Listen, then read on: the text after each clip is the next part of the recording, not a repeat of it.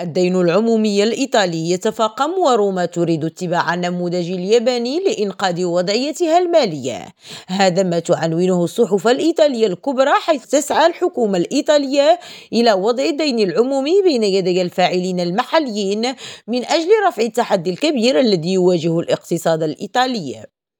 ويقول وزير الاقتصاد أن الوضع أصبح أكثر حساسية والبنك المركزي الأوروبي يحافظ على مسار التضييق النقدي ويسحب شيئا فشيئا الدعم الذي كان يوفره للميزانية الإيطالية مؤكدا أن هدف الحكومة هو تصحيح هذا الوضع ودعم الاقتصاد الإيطالي. وللقيام بذلك تعتمد روما على الدائنين الوطنيين الذين هم أقل ميلا للعمل ضد مصالح بلادهم.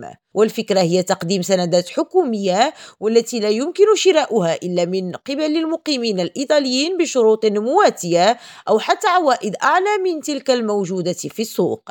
هاجر راجي ريم راديو روما.